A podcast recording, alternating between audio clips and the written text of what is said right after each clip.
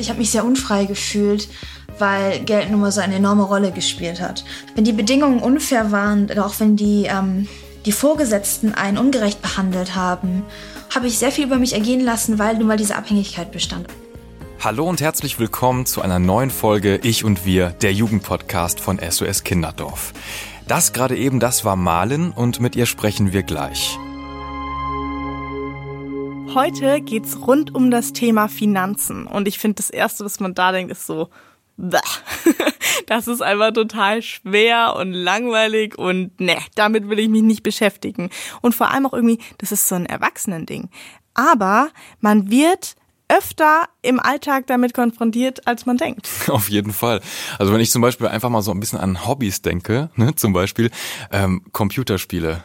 Wie, wie viele Leute spielen bitte schön online irgendwelche Videospiele und da kann man ja unglaublich viel Geld zum Beispiel latzen. Oder ich zum Beispiel, ich äh, liebe die Musik, ist aber auch ein recht teures Hobby. Also wenn ich an das ganze Equipment denke, was ich äh, ja mir damals irgendwie schon alles anschaffen musste, da kann man echt viel Geld ausgeben. Ja, aber nicht nur beim irgendwie Instrumente shoppen oder so, sondern einfach auch generell beim Shoppen gehen oder wenn man mal mit Freunden unterwegs ist. Ja, also man merkt, man kommt einfach nicht drum herum, wenn es um das Thema Geld geht. Also also je früher wir uns damit auseinandersetzen, desto besser ist es.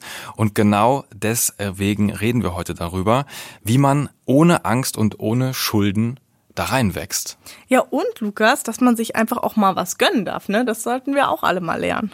Ja, das ist, ich glaube, das ist eine Mindset-Frage. Also, ne, so Glaubenssätze, die wir uns im Laufe des Lebens irgendwie so aneignen, die gehören auf jeden Fall mit dazu und die beeinflussen uns ja auch negativ oder halt auch eben positiv. Ja, ich würde sagen, wir legen auch direkt los. Wir geben euch jetzt Orientierung für den Umgang mit Geld. Mein Name ist Lukas Linder. Und ich bin Julina Ledl. Sag mal, Julina, wann war es eigentlich so das erste Mal, dass du dich so richtig mit dem Thema Geld auseinandergesetzt hast? Boah, ey, da muss man überlegen, wann das war, weiß ich gar nicht mehr genau. Aber ich habe halt früher Taschengeld bekommen von meinen Eltern. Das haben wir damals so geregelt, dass ich eben in der fünften Klasse fünf Euro bekommen habe, in der sechsten Klasse dann sechs und siebte Klasse sieben und so weiter und so fort. Und damit war ich dann das erste Mal so, okay, jetzt habe ich Geld, okay, was mache ich damit? Soll ich das jetzt sparen? Und das habe ich auch gemacht. Ich habe immer gespart. Ich habe super viel gespart. Okay. und dann war es auch so, wenn ich dann irgendwie mal mit meiner Mama shoppen war und ein tolles Paar Schuhe gesehen habe, dann war meine Mama wirklich so, jetzt gönn dir das doch mal, jetzt kauf das doch, du hast es doch gespart, ähm, das hast du dir jetzt auch verdient. Und ähm, ja, ich war da immer total zimperlich irgendwie. ja, und dann äh, bei den ersten Jobs, so beim Babysitten oder irgendwie, ich habe mal Kindertraining gegeben. Da bin ich so das erste Mal in Berührung mit Geld gekommen. Und wie ist das jetzt? Also man kann ja sagen, du bist ja frisch ausgezogen, ne? Mhm. In der eigene Wohnung fängst an zu studieren. Da ist jetzt ja eigentlich der Bezug zum Geld auch nochmal irgendwie ein anderer. Auf einmal wird es irgendwie ernst. Wie nimmst du das jetzt eigentlich so wahr? Also jetzt musst du ja plötzlich selber einkaufen, irgendwie dich um die Miete kümmern, äh, öffentliche Verkehrsmittel, man will ja auch weggehen, äh, Party machen, sich mit Freunden treffen und auch die Wohnungseinrichtung. Also wie organisierst du dich da jetzt so ein bisschen oder ist, wie ist es anders geworden jetzt? Naja, also man sieht auf jeden Fall öfter Geldbeträge und muss öfter zur Bank. Mhm. Also dann ist es halt echt so, dass ich dann irgendwie einkaufen bin und am Ende muss ich das zahlen. Aber Lukas, jetzt mal zu dir. Du bist gelernter Versicherungskaufmann. Mhm. Das hat bestimmt auch super viel mit Finanzen zu tun. Also musst du doch eigentlich voll der Checker sein, oder? ja äh, und nein. Ähm, also ja, genau. Der, der Ausbildungsberuf heißt äh, Kaufmann für Versicherung und Finanzen. Ich hab, Na, siehst du. Ja, ich habe mich zweieinhalb Jahre damit intensiv intensiv beschäftigen können und ich habe auch nach der Ausbildung noch ein Jahr in dem Beruf gearbeitet. Aber es ist kein Geheimnis, ich habe den Beruf dann tatsächlich erstmal in den Nagel gehängt und bin jetzt in dieser kreativen Selbstständigkeit unterwegs. Und ähm, ich möchte die Ausbildung nicht missen, war eine super Lebenserfahrung, aber so richtig mit Finanzen auskennen ist, glaube ich, zu viel des Guten. Ich muss auch ganz ehrlich sagen, meine liebe Frau zu Hause, die managt das alles. Und ich bin da so froh, aber ich muss mich natürlich genauso damit mal auseinandersetzen. Wie ist es denn jetzt so bei dir? Hast, wenn du jetzt Fragen hast zum Thema Geld, gibt es da jemanden, den du irgendwie anhauen kannst? Ja, also mein Papa. Okay, der kennt sich damit ja. ein bisschen aus und dann gehe ich immer zu ihm, wenn ich da irgendwelche Fragen habe oder so. Aber ähm, ja, das ist nicht selbstverständlich, dass wir uns da einfach an jemanden wenden können. Du an deine Frau, ich an meinen Papa immer. Viele da draußen, die sind auch, glaube ich, komplett lost bei diesem ganzen Thema Finanzen und haben zum Beispiel keine Familie oder Freunde, mit denen man sich darüber austauschen kann. Und da kann dann ein ganz kleines Geldproblem auch schnell zu einem ganz, ganz großen Chaos führen.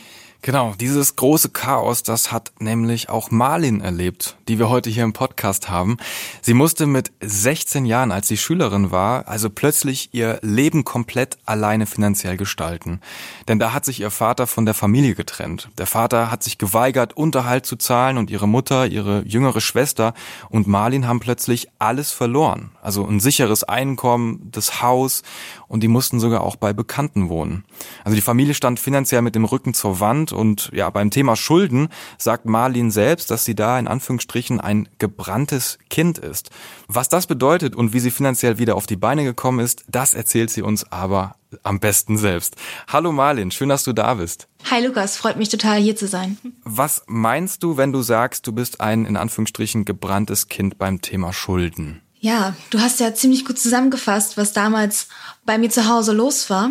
Beide meine Eltern hatten starke finanzielle Probleme aufgrund der Tatsache, dass sie sich aus unterschiedlichen Zwängen heraus haufenweise Kredite und andere Schulden gemacht haben, aufgenommen haben, weshalb sie letztendlich beide, auch besonders dann nach der Trennung mit auch den ja, teuren Verfahren der Scheidung, den Gerichtskosten und auch was dann zum Beispiel unser Haus angeht und die Schulden, die noch auf dem Haus lagen, weil es war tatsächlich kein abbezahltes Haus, sind beide in die Privatinsolvenz geraten. Das bedeutet, sie waren beide zahlungsunfähig und dass nur sozusagen ein Minimum von ihren Einkommen übrig bleibt für den Lebensunterhalt und der Rest an ihre Schuldner verteilt wird. Also es mhm. blieb nur sozusagen ein Minimum übrig für meine Mutter, meine Schwester und mich. Und um den Unterhalt mussten wir lange kämpfen. Du warst damals 16 Jahre alt, ne? Eine Schülerin noch. Wie hast du das damals wahrgenommen? Vorher war das ja, glaube ich, alles erstmal okay. Und als dann die Scheidung kam, gab es dann plötzlich ja so einen Bruch. Auf einmal war es anders. Wie war das damals für dich? Genau, also man muss natürlich sagen, dass auch vorher schon vieles nicht in Ordnung war in unserer Familie, was man damals als junges Kind noch gar nicht so reflektiert hat oder auch als normal betrachtet hat. Das habe ich alles erst im Nachhinein reflektieren können. Aber auf jeden Fall kann ich sagen, dass durch diesen Bruch das Thema Geld eine ziemlich schmerzhafte Angelegenheit wurde. Mhm. Besonders weil tatsächlich meine Mutter auch sehr offen mit mir umgegangen ist. Ich bin ja die ältere Schwester und meine Mutter hat mir alles eigentlich offengelegt und war auch sehr ehrlich zu mir, wenn sie sagte, dass sie auch Unterstützung brauchte, denn sie hat selbst Teilzeit gearbeitet als medizinische Fachangestellte und es war total schwierig für sie, von einem Tag auf den anderen eine Vollzeitstelle zu bekommen, das Haus aufrecht zu erhalten und irgendwie ja zum Beispiel Strom, Wasser etc. weiter zu bezahlen, weil unser Vater hat das tatsächlich alles sofort gekündigt, als er gegangen ist. War das wirklich so ein krasser Cut einfach plötzlich oder hat sich das Ganze so ein bisschen angebahnt? Tatsächlich hatte ich das Gefühl, dass ich in den ersten paar Jahren meines Lebens zumindest einigermaßen behütet aufgewachsen bin, in dem Sinne, dass mir all diese Dinge nicht bewusst waren, auch die Schulden, die meine Eltern sich gemacht haben und ähm, eigentlich viele Dinge, die auch nicht gesund waren an ihrer Beziehung. Und ja, es hat sich tatsächlich angebahnt, aber auf eine sehr rasante Weise, ähm, denn es ist auch teilweise nicht nur eine Geschichte, in der es sich nur um Scheidung handelt oder Fremdgehen oder auch ähm, Finanzen, sondern teilweise auch ähm, mit Gewalt zu tun hat und ähm, mit einer generell sehr schwierigen Beziehung zu meinem Vater im Nachhinein. Und was hat die Situation mit dir gemacht? Die ersten paar Tage waren natürlich die allerschwierigsten, weil man das erst einmal fassen musste. Aber ich habe das Gefühl, dass ich in dem Zeitraum deutlich schneller erwachsen werden musste. Ich wusste um unsere Situation und ich dachte mir, ich musste jetzt auch definitiv unter die Arme greifen und habe mich direkt eigentlich auf die Suche nach Arbeit gemacht. Also hast du dir da selber auch irgendwie so ein bisschen Druck gemacht, oder? Also ich kann mir das voll vorstellen, dass man dann äh, so denkt, okay, man muss da irgendwie jetzt die Familie wieder voranbringen und finanziell unterstützen und was kann man da selbst machen? Wie war das bei dir? Allein durch die Tatsache, dass ich nun mal die ältere Schwester war, ähm, hatte ich auch schon so ein gewisses Verantwortungsgefühl, auch meiner Mutter und meiner Schwester gegenüber. Meine Schwester konnte natürlich noch nicht arbeiten mit 13 und ich hatte vorher schon öfter mal so Sachen gemacht wie Privatnachhilfe geben, aber das erste Mal wirklich eine ja, Minijobstelle zu finden, das war neu für mich. Und ich hatte dann tatsächlich auch Unterstützung von Freunden, die selbst aus Familien kommen, die eher so aus dem Arbeitermilieu stammen, die auch te teilweise GeringverdienerInnen waren und die haben mich dann so ein bisschen ähm, aufgefangen und mich unterstützt, auch darin Minijobs zu finden, weil das natürlich neues Terrain für mich war. Also hast du dich denen dann auch so ein bisschen anvertraut und denen deine Situation geschildert? Definitiv. Man ist sich auch näher gekommen und man hat auch einen ganz anderen Wert auf einmal auf diese Beziehungen gelegt. Du hast auch gerade eben gesagt, dass ähm, deine Mutter eben die Karten so offengelegt hat, dass sie dann euch da komplett mit eingeweiht hat, wie jetzt genau. gerade die finanzielle Lage bei euch ist. Hättest du dir manchmal gewünscht, dass sie das nicht gemacht hätte? Einerseits denke ich mir, dass ich trotzdem noch ein Kind war und dass ich schon gewisserweise einen Teil meiner Jugend kürzer fassen musste. Andererseits glaube ich auch, dass ich daran sehr gewachsen bin und auch dass es ja eigentlich auch teilweise ein totales Privileg war, wie ich vorher gelebt habe, besonders weil viele meiner Freundinnen das bereits kannten, schon seit sie 15 sind oder so gearbeitet haben und mir wurde da viel mehr bewusst, was das Ganze eigentlich bedeutet, was für eine Rolle das in einem Leben spielen kann. Also Marlon, ich habe echt total großen Respekt davor, dass du dann irgendwie mit 16 die Verantwortung irgendwie gespürt hast und dann auch den Schritt zu gehen, zu sagen, ja, dann versuche ich jetzt auch ein bisschen Geld äh, ranzuschaffen. War das auch mal irgendwie ein Thema bei dir und deiner Mutter, dass sie das gesehen hat, was du da eigentlich jetzt auch leistest für die Familie on top? Ich muss dazu sagen, dass meine Mutter wirklich, wirklich emotional geschaffen war von der ganzen Situation. Ich hatte ja bereits gesagt, dass auch noch viel mehr vorgefallen ist als jetzt nur die Scheidung per se. Es war, wie gesagt, alles, alles andere als eine einvernehmliche, ja, freundliche Scheidung, wie sie vielleicht manchmal vorkommt, sondern es war ein unheimlich schmerzhafter Konflikt, mhm. der auf unterschiedlichen Ebenen geführt wurde. Und meine Mutter, die war psychisch sehr mitgenommen und hat sehr viele Dinge nicht mehr wahrgenommen und sie konnte auch leider für mich und meine Schwester nicht so da sein, wie sie es wahrscheinlich gewollt hätte. Jetzt warst du ja dann quasi so ein bisschen mit an Bord, da jetzt Geld zu verdienen und musstest doch aber dann wahrscheinlich auch gleichzeitig auf ein paar Sachen verzichten. Also ich meine, wenn du beim Nebenjob bist, dann hast du natürlich die Zeit jetzt nicht mehr für Kino, Partys und Shoppen. Oder wie war das für dich? ja gut, dazu muss man sagen, ich war noch nie so ein Partymensch, mhm. aber ja, definitiv. Also ich habe auch dann unterschiedliche Beziehungen in meinem Freundeskreis ganz anders wahrgenommen. Zum Beispiel hatte ich Freundinnen, die das total verstanden haben, die dann in ähnlichen Situationen waren, die selber immer viel arbeiten mussten und sparen mussten und sich auch nicht immer alles leisten konnten. Aber ich hatte auch natürlich auch Freundinnen, die sozusagen ein bisschen ähm, besser gestellt waren finanziell und die haben das oft nicht nachvollziehen können, wenn man dann gesagt hat, das kann ich mir gerade nicht leisten, tut mir leid, ähm, nee, ich habe keine Zeit, ich muss arbeiten. Da hat man schon gemerkt, dass man sich anderen mehr anvertrauen konnte. Außerdem, ja, ich musste natürlich schon auch einiges sparen, um dann zum Beispiel Sachen wie Klassenfahrten mitfinanzieren zu können. Oder mein Führerschein zum Beispiel. Das war unheimlich schwierig und das hat auch alles natürlich länger gedauert, als wenn ich das Geld alles schon parat gehabt hätte. Was sind denn das dann für Gefühle, wenn, also die man so verspürt, wenn man mit Gleichaltrigen unterwegs ist, sondern können die einen sich es leisten und die anderen eben nicht. Ja, einerseits natürlich, wenn die Reaktion äh, meiner Freundinnen dann negativ war, von wegen, ach, immer musst du arbeiten oder wieso machst du das nicht, das wäre doch voll cool oder so, dann ähm, kam natürlich so ein bisschen die Scham auf. Aber als ich immer mehr gemerkt habe, woran das liegt, dass das halt wirklich an diesen finanziellen Unterschieden liegt und gerade weil ich auch sehr emotional in dieser Zeit war, in einer sehr sensiblen Phase sozusagen und auch noch total angeschlagen war, ähnlich wie meine Mutter teilweise, ist auch so eine Wut oft in mir aufgekommen. Also ich war tatsächlich manchmal total frustriert, dass man mich nicht verstanden hat, dass es anderen so viel besser geht, dass ähm, alles irgendwie so unfair war. Man muss dazu sagen, ich habe mich in unterschiedlichen Weisen von dieser ganzen Situation irgendwie distanzieren wollen, bin geflüchtet in zum Beispiel tatsächlich die Schule. Das war für mich ein Ort, an dem ich sozusagen dann die Bestätigung bekommen habe, die ich dann zu Hause nicht mehr hatte. Deshalb habe ich tatsächlich ähm, Glück gehabt, was meine Noten angeht und auch ein sehr gutes Abi gehabt. Das war für mich kein Problem. Das war sozusagen genau das, was ich brauchte. Und ähm, die Arbeit nebenbei, das war tatsächlich unheimlich stressig und anstrengend, weil ich auch nicht immer nur eine Sache gemacht habe. Ich habe tatsächlich ähm, nun mal so typische Minijobs gehabt, zum Beispiel bei Nordsee ähm, Fisch verkauft, obwohl ich selbst gar kein Fleisch und Fisch esse. Oder oh ich habe auch, ja, oder ich habe auch ähm, dann abends besonders danach gerochen. Das war total unangenehm alles. Ich habe auch mal auf dem Weihnachtsmarkt am Glühweinstand gearbeitet. Auf dem Wochenmarkt habe ich auch mal Oliven verkauft.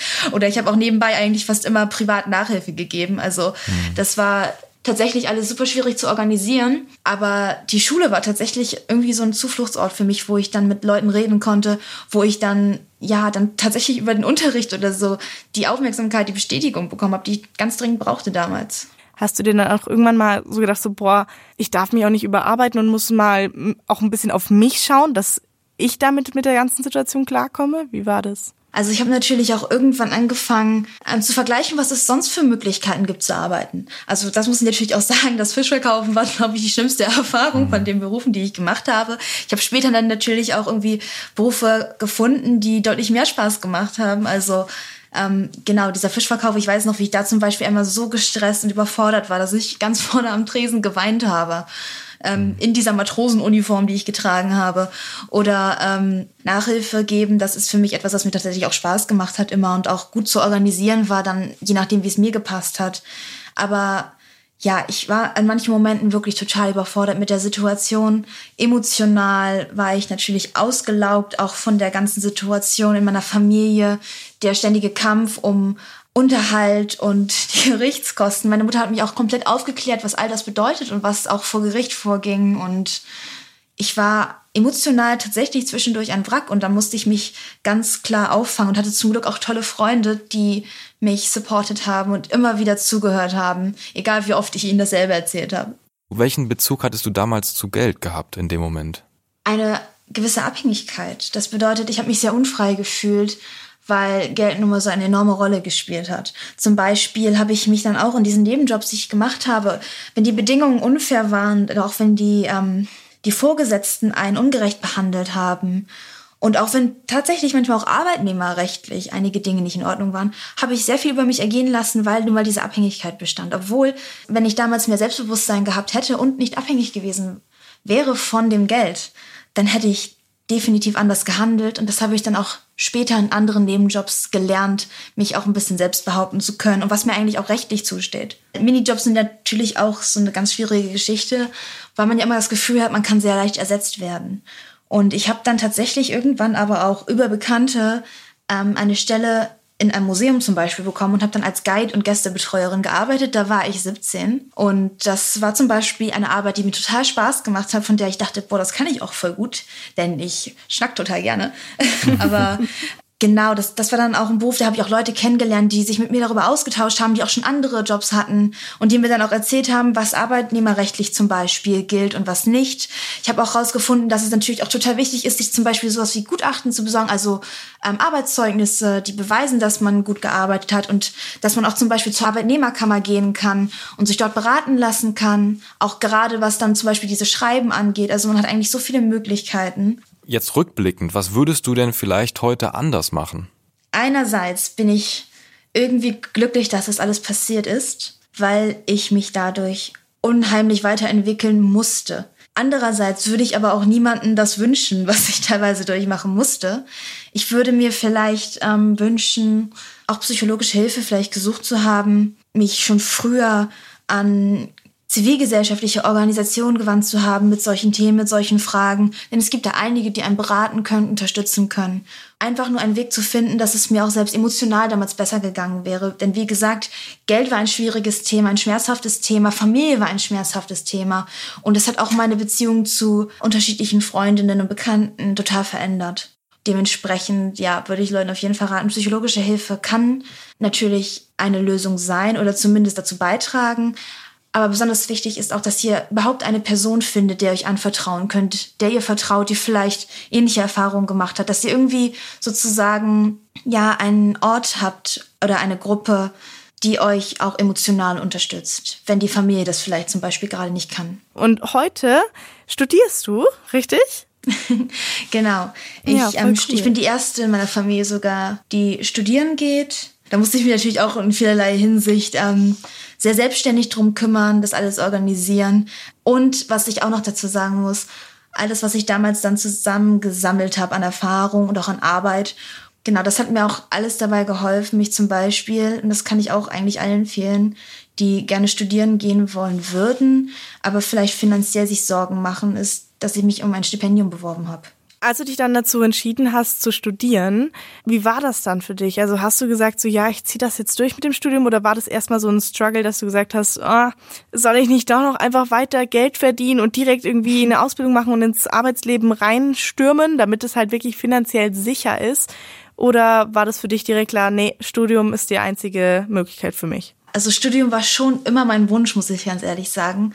Und auch gerade, weil ich zum Beispiel in der Schule dann zum Glück mit einem sehr guten Abitur abschließen konnte, dachte ich mir, es wäre eigentlich zu schade, auch nicht studieren zu gehen. Ich habe das dann auch so entschieden. Ich habe tatsächlich damals den ähm, Politikleistungskurs gehabt und habe dann auch in meinem Bachelor Politikwissenschaften angefangen zu studieren in Bremen. Ich komme ursprünglich aus Bremerhaven und Bremen und Bremerhaven lagen nicht so weit auseinander dass man ähm, nicht hätte pendeln können.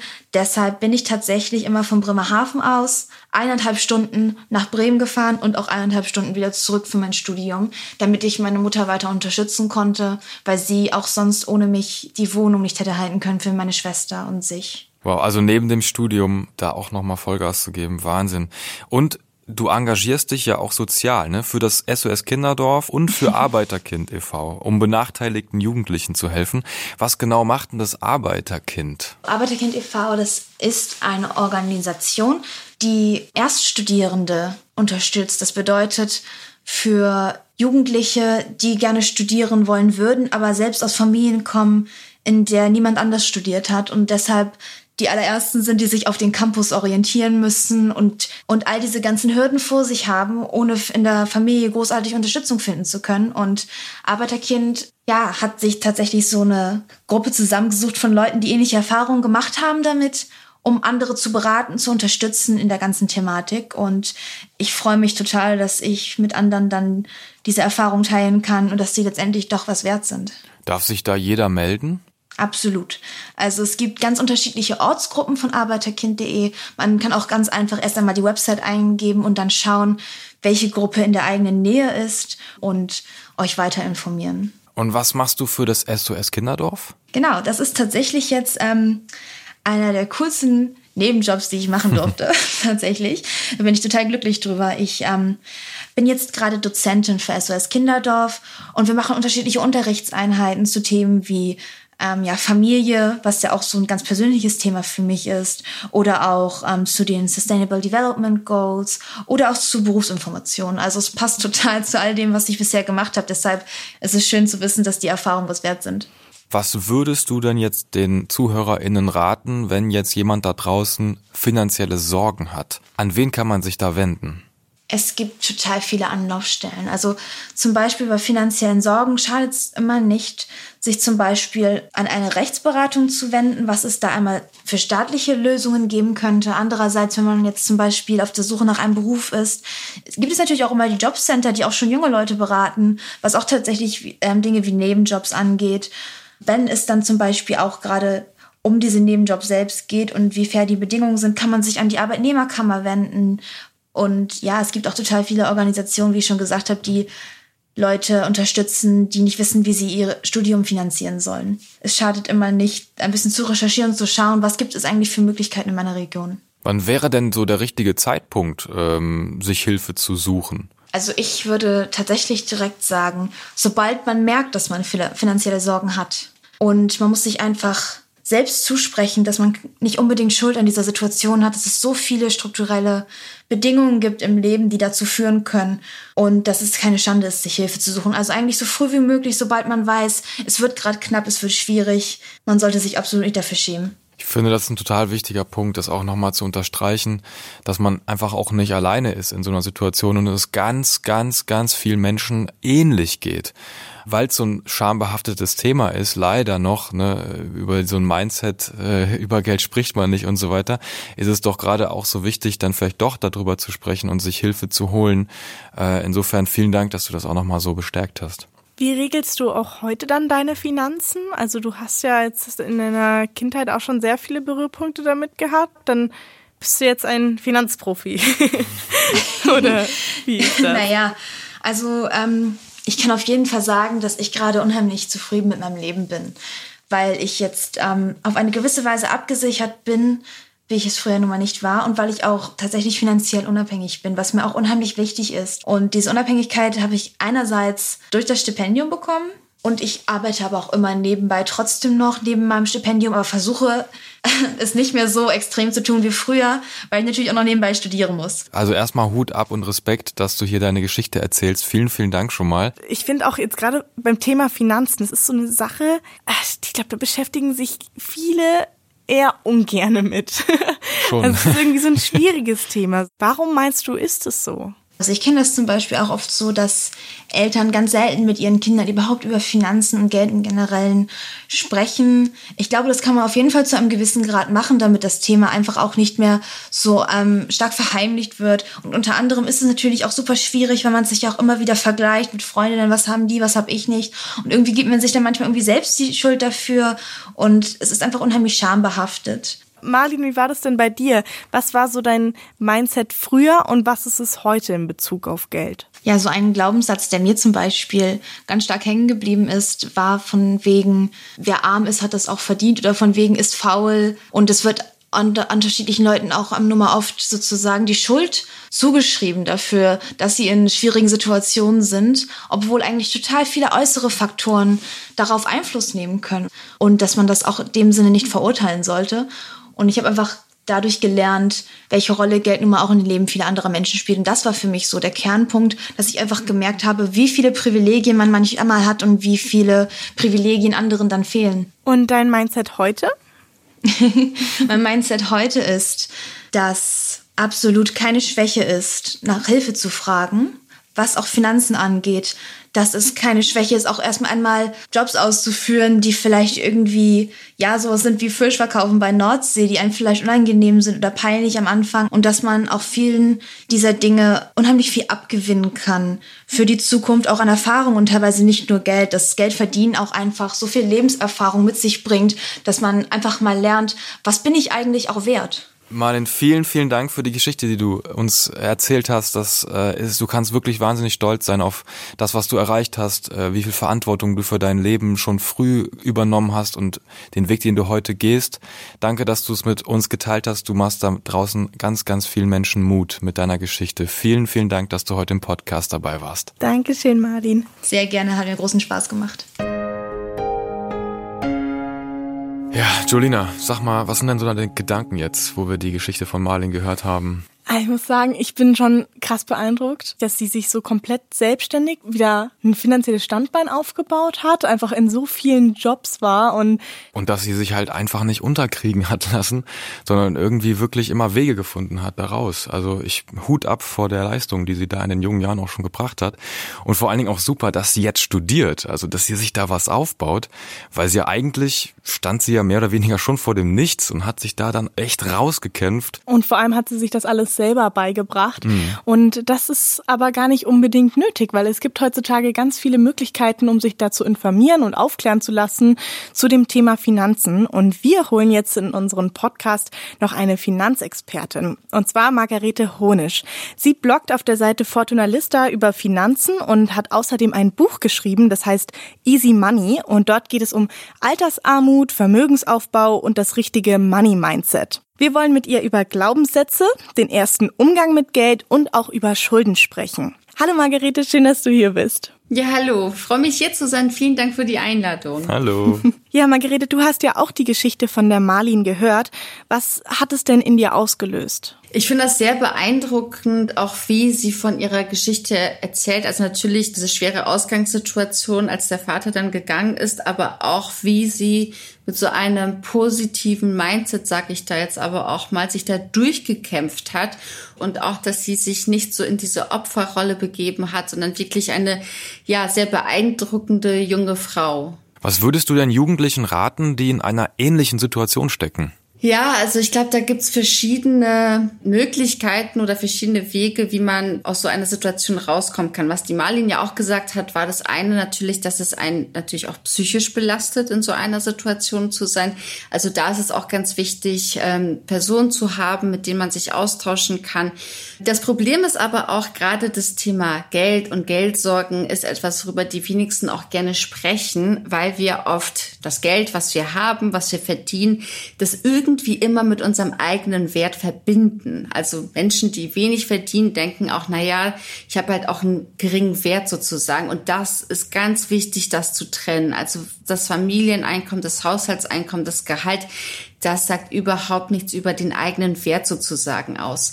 Und natürlich auch wichtig, sich auch klar zu machen, man kann auch selbst nichts dafür, wenn man in so eine Situation reingekommen ist, gerade eben als Kind, als Jugendliche nicht. Das hat ja die Malin wirklich super gut gemacht. Mich würden tatsächlich mal so ein paar Wege interessieren. Hast du da vielleicht konkrete Tipps?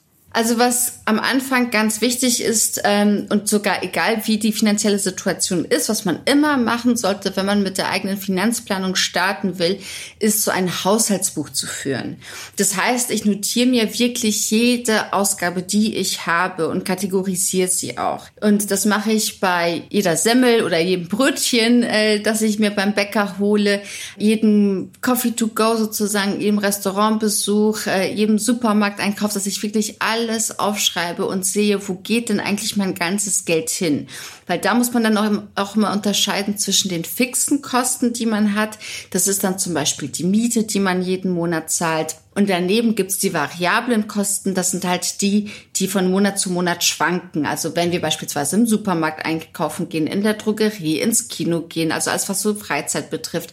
Man sollte es auch nicht nur einen Monat machen, sondern am besten wirklich drei bis sechs Monate. Und wenn man das einmal gemacht hat, dass man sich einmal diesen Überblick verschafft hat, dann kann man eben dann auch besser den Rotstift ansetzen und gucken, was kann ich denn jetzt wirklich streichen.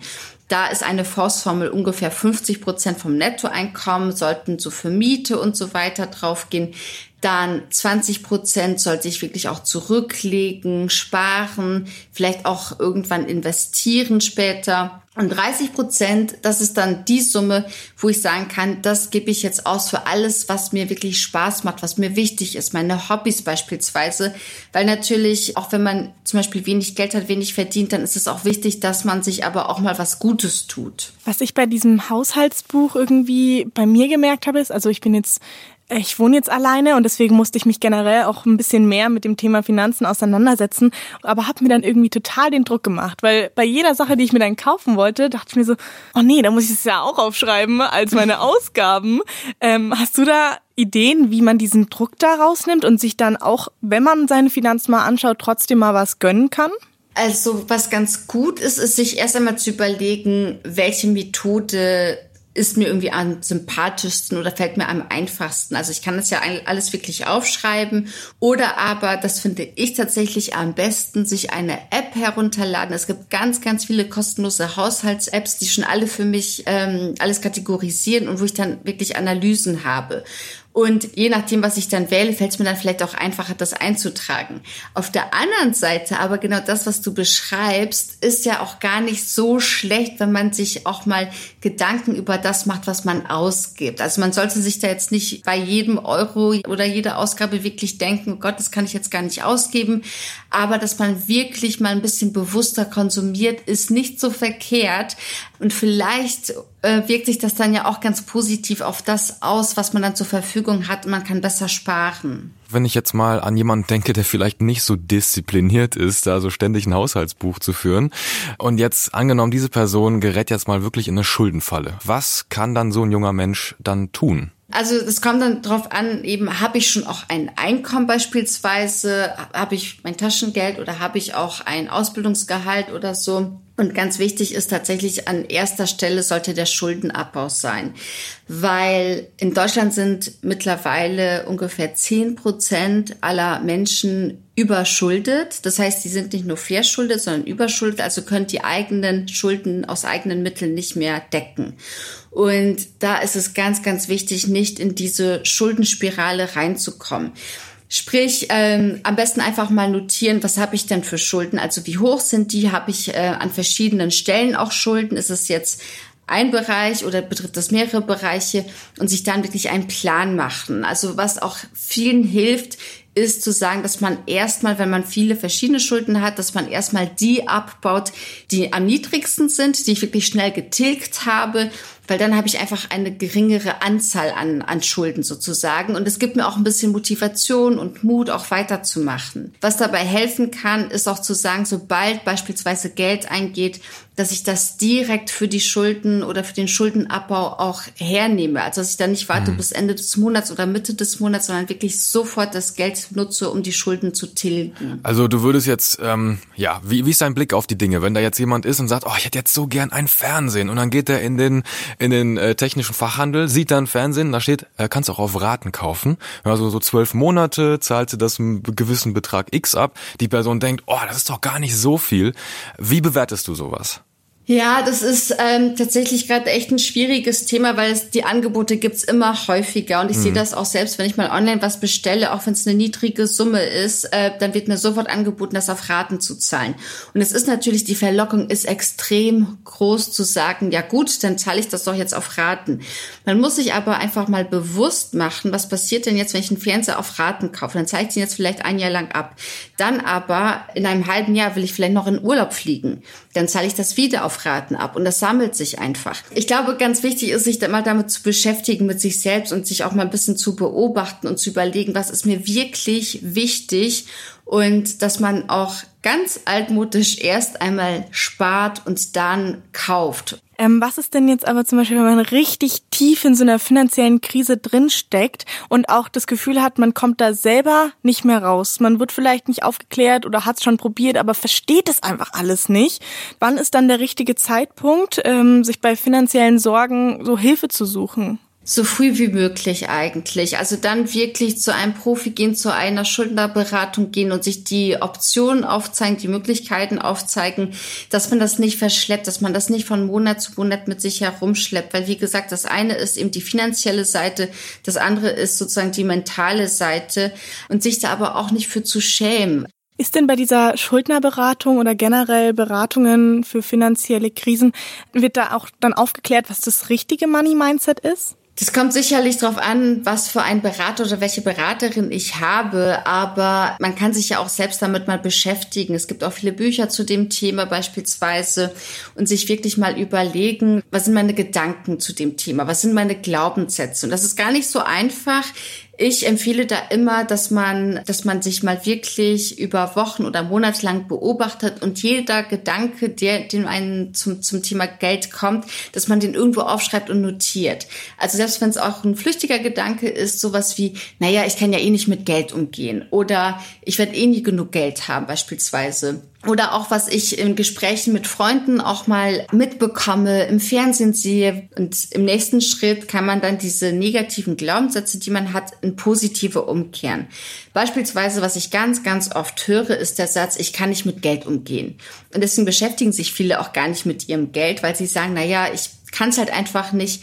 Aber ganz wichtig ist, der Umgang mit Geld ist nichts, womit man irgendwie geboren wird. Das ist nicht wie eine Augenfarbe, die ich nie wieder ändern kann, sondern es ist einfach etwas, was man lernt und auch lernen kann. Und äh, so ein Glaubenssatz wie ich kann halt einfach nicht mit Geld umgehen, kann ich auch umwandeln und sagen, der Umgang mit Geld macht mir Spaß und ich lerne jeden Tag mehr darüber.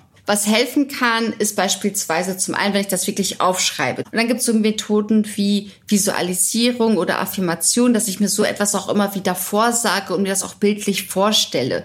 Auch dazu gibt es sogar Studien mit ähm, Bodybuildern, wo man gesehen hat, Menschen, die ins Fitnessstudio gehen und sich wirklich vorstellen, wie sie Muskeln aufbauen, während sie trainieren, haben im Vergleich zu anderen Personen ähm, mehr Muskelaufbau auch. Also es gibt auch wirklich wissenschaftliche Studien, die beweisen, dass diese Visualisierung, wenn ich mir vorstelle, dass ich gut mit Geld umgehe und keine Geldsorgen mehr habe, dass sowas tatsächlich auch funktioniert.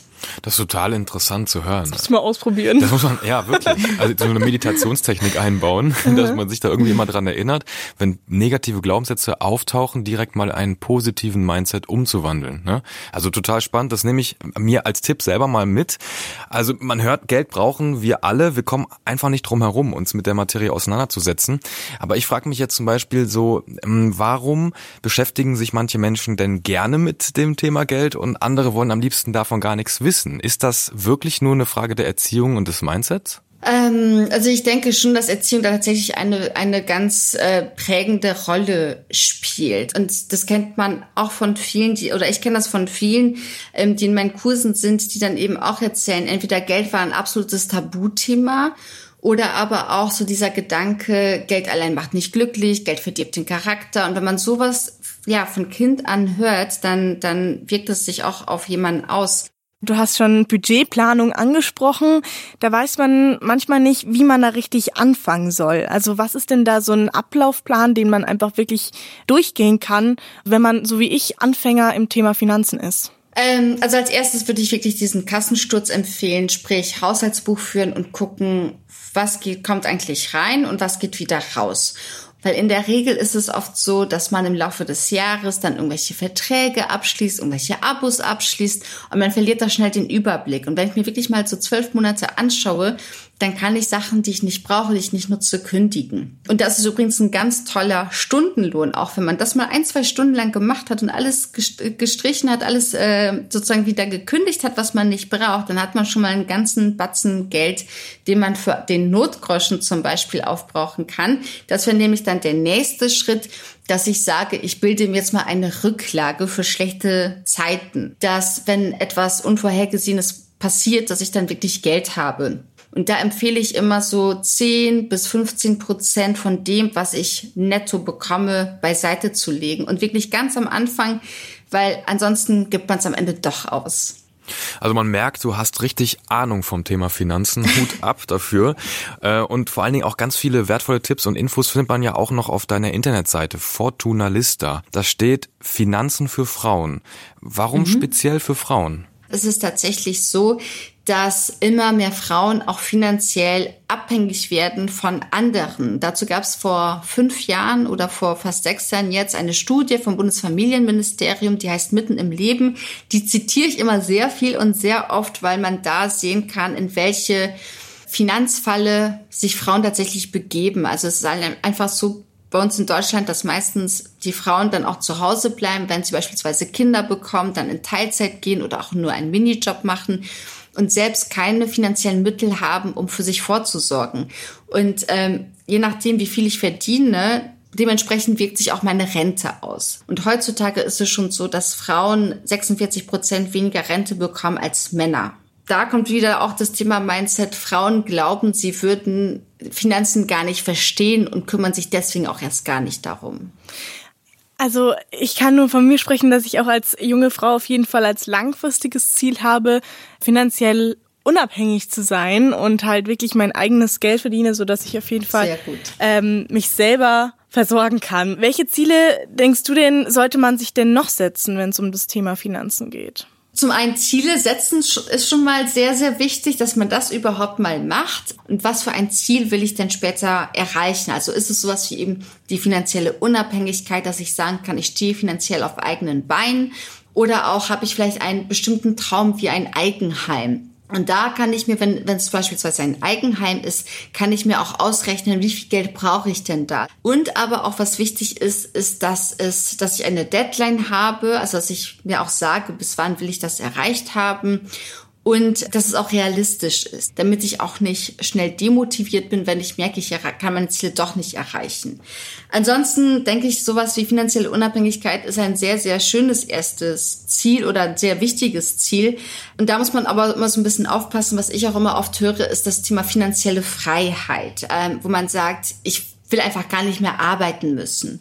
Und das klingt vielleicht für viele ganz verlockend. Ähm, mir fällt auf, dass viele da auch auf so Buzzwörter hereinfallen und dann auf irgendwelche zwielichtigen Angebote hereinfallen und da wirklich immer schauen, dass man realistisch bleibt und fokussiert. Ja, also es ist ein, auf jeden Fall nochmal ein guter Tipp, dass man da immer vorsichtig bleibt und äh, zweimal drüber guckt oder ja. mal nochmal jemand anderen drüber gucken lässt. Und ich weiß mhm. nicht, wie es dir geht, Lukas, aber ich bin jetzt auf jeden Fall am Ende des Podcasts ziemlich motiviert, mal wieder in meine Konten reinzugucken und zu schauen, was denn da so für Geldfresser auch drin sind, ja. wo ich vielleicht noch ein bisschen sparen kann und so weiter. Ne? Absolut ne? wichtiges Thema, äh, da sollte man sich nicht von entziehen. Ja, wir danken dir auf jeden Fall, liebe Margarete, dass du dir die Zeit genommen hast, um mit uns zu sprechen und äh, auch unsere Zuhörer und Zuhörerinnen da draußen ein bisschen aufzuklären. Schön, dass du bei uns zu Gast warst. Vielen Dank. Wir haben jetzt ein paar Tipps für euch, damit ihr auch nicht so schnell mit leeren Händen dasteht. Und hier kommen sie, unsere SOS Kinderdorf Lifehacks zum Thema Geld und Finanzen. Schau mal vielleicht über einen Zeitraum von mehreren Monaten, wie viel Geld du eigentlich wirklich ausgibst. Also so für Lebensmittel, fürs Handy, fürs Internet, aber auch Spaß und Freizeit, wie wenn du weggehst oder shoppen möchtest. Und check vor allen Dingen auch mal so deine Abos, ne? Netflix, Amazon und so weiter. Da geht ja schon immer viel Geld weg im Monat. Und ähm, ja, vielleicht kannst du auch deine Kosten mal so in einem Haushaltsbuch festhalten. Was gibst du eigentlich wirklich aus? Da gibt's auf jeden Fall ein paar Hilfen, äh, auch digital. Kannst natürlich auch per Papier alles aufschreiben oder auch ganz coole Apps mal auschecken. Und bleib mal so ein paar Monate dran, weil dann erkennst du wirklich, wie viel Geld du am Ende auch ausgibst und was du zur Seite legen kannst. Und Limits sind auch ganz, ganz wichtig. Also setz dir ein Limit für jeden Bereich und gib auch kein Geld aus, was du nicht hast. Also schau mal, okay, wie viel kann ich denn für Freizeit ausgeben? Wie viel brauche ich für Lebensmittel? Und setz dir dann pro Monat immer ein Limit. Und da hilft auf jeden Fall ein regelmäßiger Blick aufs Konto. Was kommt rein? Wie viel geht raus? Wie viel Geld besitzt du eigentlich? Wenn ihr schon direkt auf euer Konto schaut, dann könnt ihr auch gleich mal euren Handyvertrag und andere Abos checken. Da gibt's nämlich ganz schön viele so veraltete Abos oder auch Verträge, die man auch mal kündigen könnte, weil das einfach so Geldfresser sind. Und bei Verträgen und Versicherungen hilft euch auch zum Beispiel eine Beratung bei der Verbraucherzentrale. Ganz wichtig, lest eure Post. Stell dir mal vor, da flattert eine Mahnung und eine eine Rechnung nach der anderen rein. Das kann dann ganz schnell zu Chaos führen und zu großen Problemen. Also, Briefe öffnen. Und vielleicht fängst du mal an zu sparen. Mit einem konkreten Ziel am besten. Das können dann, ach, 5 Euro sein im Monat oder vielleicht auch 25 Euro im Monat. Das ist eine ziemlich coole Sache, weil dann kannst du dir mal kleine oder auch größere Wünsche erfüllen. Das habe ich tatsächlich jetzt auch angefangen, immer so ein bisschen was wegzulegen. Wir verlinken euch in den Show Notes aber auch nochmal alle wichtigen Anlaufstellen und auch Seiten und Podcasts, wo ihr ganz ausführlich Infos zum Thema Umgang mit Geld und Sparen bzw. Anlegen bekommt. Und wenn ihr echt finanzielle Probleme habt, dann schaut doch mal, ob vielleicht ein SOS Kinderdorf bei euch in der Nähe ist. Denn da gibt es offene Beratungsstellen, die euch weiterhelfen können. Und ihr könnt natürlich auch eine E-Mail schreiben an jugend.sos-kinderdorf.de. Oder ihr wendet euch an andere Beratungsstellen, wie zum Beispiel die Caritas oder das Rote Kreuz. Und jetzt gibt's einen kleinen Spoiler für die nächste Folge. Da geht es nämlich um das Thema Mediensucht. Online-Sucht, Handysucht, egal wie man es nennt. Die Zeit, die man online verbringt, die verpasst man im echten Leben. Und nicht nur das. Zu viel Medienkonsum kann zu Problemen in der Schule führen oder auch zu Zoff mit den Eltern. Und das kann sich ganz schön auf die Psyche auswirken. Und über all das sprechen wir. Und zwar mega cool. Darüber sprechen wir mit Denaro dem TikTok-Star. Er hat über fünf Millionen Abonnenten. Der Nero war nämlich selbst mediensüchtig und erzählt von dieser krassen Zeit, seinem Absturz in der Schule, von seiner verpassten Ausbildungsstelle und letztendlich auch von seiner Depression. Er erzählt uns dann natürlich aber auch, wie er seinen Weg zurück in die Normalität gefunden hat. Wenn dir dieser Podcast gefallen hat, dann lass uns doch gerne ein Like da. Das freut uns sehr und hilft vor allen Dingen auch anderen Jugendlichen, uns leichter zu finden. Und bitte vergiss nicht, es ist dein Leben und es ist dein Geld. Du kannst dein Leben gestalten. Wir helfen dir dabei.